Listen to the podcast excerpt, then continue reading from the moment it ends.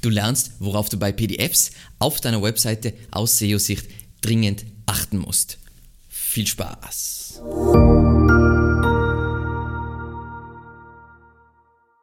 Mein Name ist Alexander Russ und SEO ist mein täglich Brot. Wir quatschen auf diesem Kanal über SEO und Content Marketing. Wenn du lernen willst, wie du nachhaltig Kunden über deine Website gewinnen kannst, dann abonniere jetzt gleich diesen Kanal.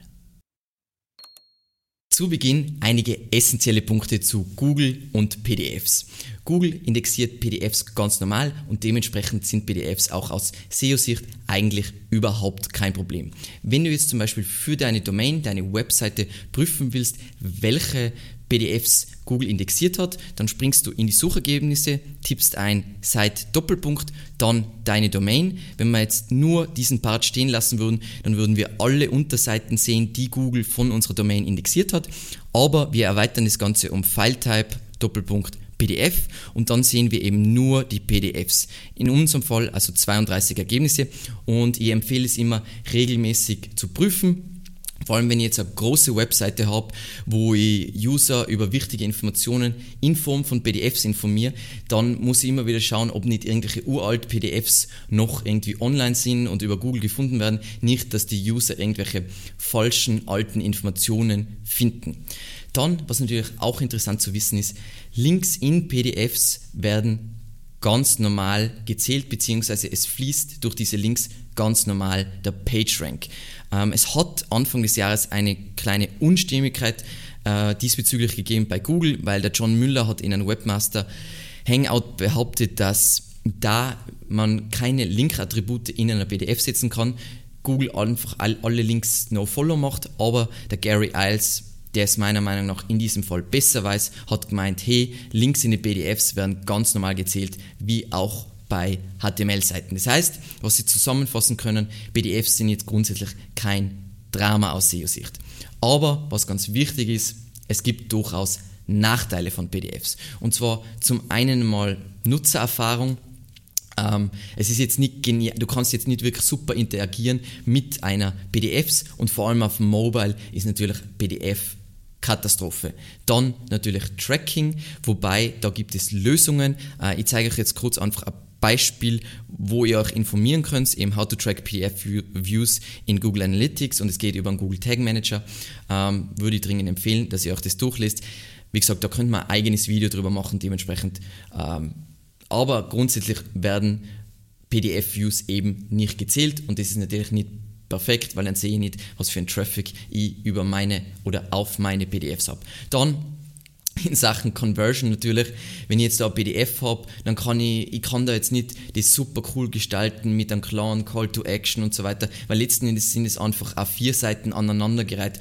Ich kann natürlich auch andere Formate machen, das ist mir klar, aber es gibt jetzt nicht viel Möglichkeit, den User zu verzaubern, das heißt auch aus Conversion-Sicht ist es sicher nicht optimal. Und wie ich schon gesagt habe, ich kann bei den Links keine Link-Attribute setzen, also kein No-Follow, kein Sponsored, kein UGC und dementsprechend habe ich weniger Möglichkeiten, den Linkstrom zu beeinflussen, wobei ich das grundsätzlich in PDFs eh nicht dringend steuern muss, aus meiner persönlichen Sicht. So, aber Alex, wann sind dann PDFs überhaupt sinnvoll? Naja, zum Beispiel, wenn du E-Books machst, wenn du White Papers machst, wenn du zu Produkte Gebrauchsanweisungen zur Verfügung stellst. Meine Regel dabei ist immer, immer dann, wenn es etwas ist, ein Dokument ist, was de, welches der User ausdrucken will. Also ich denke mir voll oft, also ich finde es zum Beispiel extrem cool bei längeren Blogartikeln, äh, wenn die die Möglichkeit zur Verfügung stellen, dass man daraus ein PDF generiert, weil wenn es jetzt wirklich ein sehr langer Blogartikel ist, dann ist das super praktisch und zum Beispiel ähm, Backlinko bietet es, glaube ich, fast für jeden Guide an. Finde ich mega cool, super schlau aus meiner Sicht.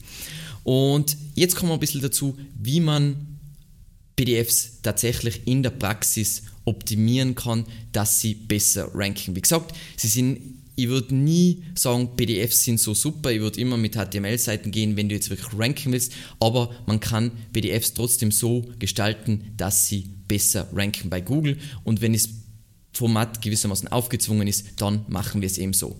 Punkt 1 dabei ist, verwende einen aussagekräftigen, Keyword-optimierten Dateinamen. Das heißt, wenn diese PDF deiner Meinung nach für ein bestimmtes äh, Keyword bei Google ranken sollte, dann bitte unbedingt das in den Dateinamen einbauen. Dann optimiere den Title Tag und die Meta-Description in Acrobat Reader. Und ich zeige euch kurz, wie das geht, ähm, weil die meisten wissen nicht einmal, dass das möglich ist. Ähm, jetzt sind wir kurz in einer PDF drin, in einer Beispiel-PDF.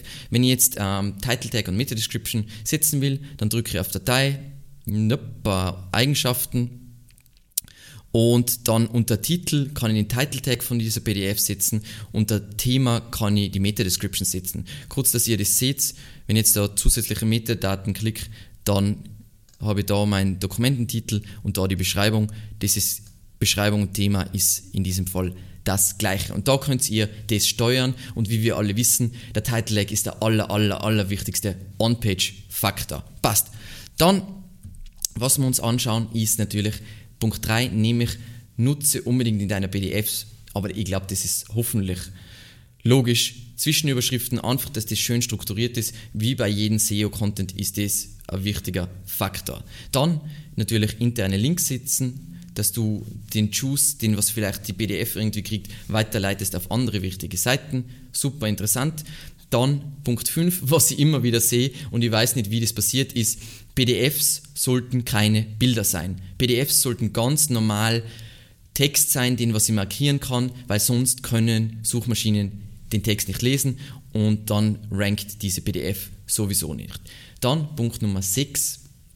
Unbedingt schauen, dass man die PDF komprimiert. Das heißt, es passiert voll schnell, wenn du hochauflösende Bilder und anderen Schnickschnack in der PDF einbaust, dass es eine riesige Dateigröße aufbaut und dann dauert es ewig, das runterzuladen und dann ist ja die Nutzererfahrung noch katastrophaler auf Mobile. Dementsprechend wollen wir es nicht machen.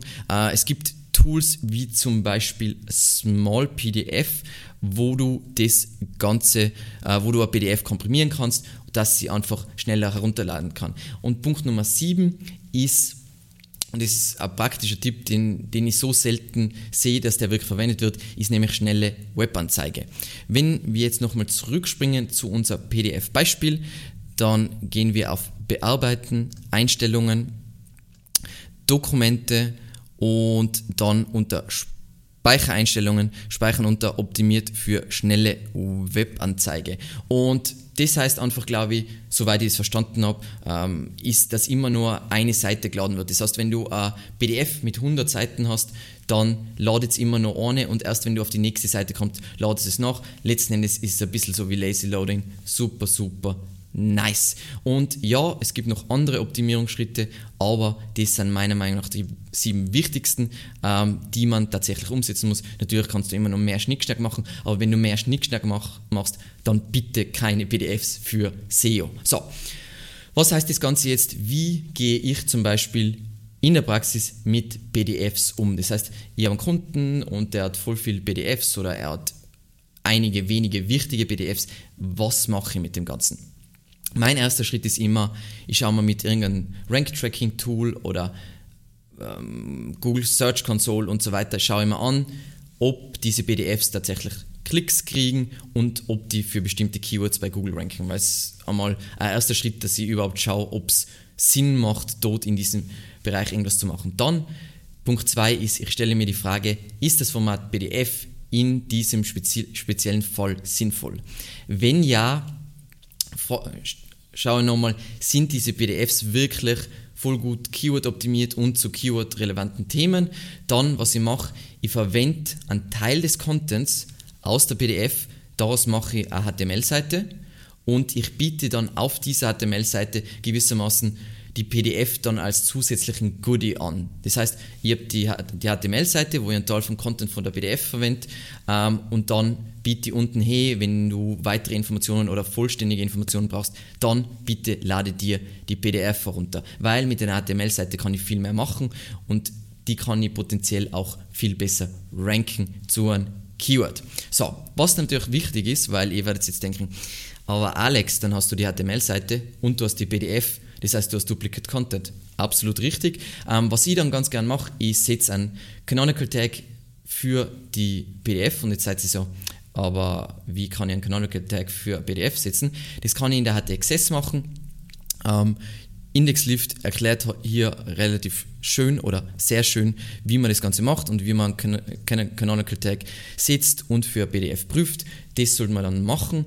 Wenn du jetzt tausende PDFs hast, dann vermute jetzt einmal in diesem Fall, dass die jetzt nicht wirklich Keyword getargetet sein oder wirklich Keyword relevant. Was ich dann machen würde, ist einfach, die liegen wahrscheinlich in einem bestimmten Verzeichnis und ich würde dieses Verzeichnis einfach mit der Roads äh, disallowen und fertig ist das Ganze erledigt. So, wenn jetzt die Antwort auf die Frage, ist das Format PDF in diesem Fall sinnvoll? Wenn ich das mit Nein beantworte, ist meine Lösung relativ einfach.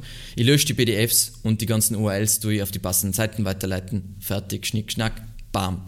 Also, wie ihr seht und was ich will, dass ihr aus diesem Video mitnehmt, PDFs sind nicht schlecht für SEO, aber sie sind auch nicht toll. Also wenn ich jetzt für ein bestimmtes Keyword ranken will, dann werde ich nicht ein PDF bauen, um dieses Keyword zu ranken, sondern dann werde ich es einfach mit einer ganz normalen Seite machen. Wenn ihr aber PDFs anbieten wollt aus User-Sicht, weil es ein E-Book oder gewissermaßen die vollständige Version zum äh, herunterladen, damit man sich das ausdrucken kann. Super coole Option. Man muss nur ein bisschen schauen, dass man jetzt nicht ein Duplicate Content Problem kriegt und so weiter und dementsprechend die vorgeschlagenen Lösungen verwenden und dann ist das ganze Thema erledigt. PDFs, alles super easy. Damit sind wir am Ende. Vielen, vielen Dank fürs Zuschauen und bis zum nächsten Mal. Ciao.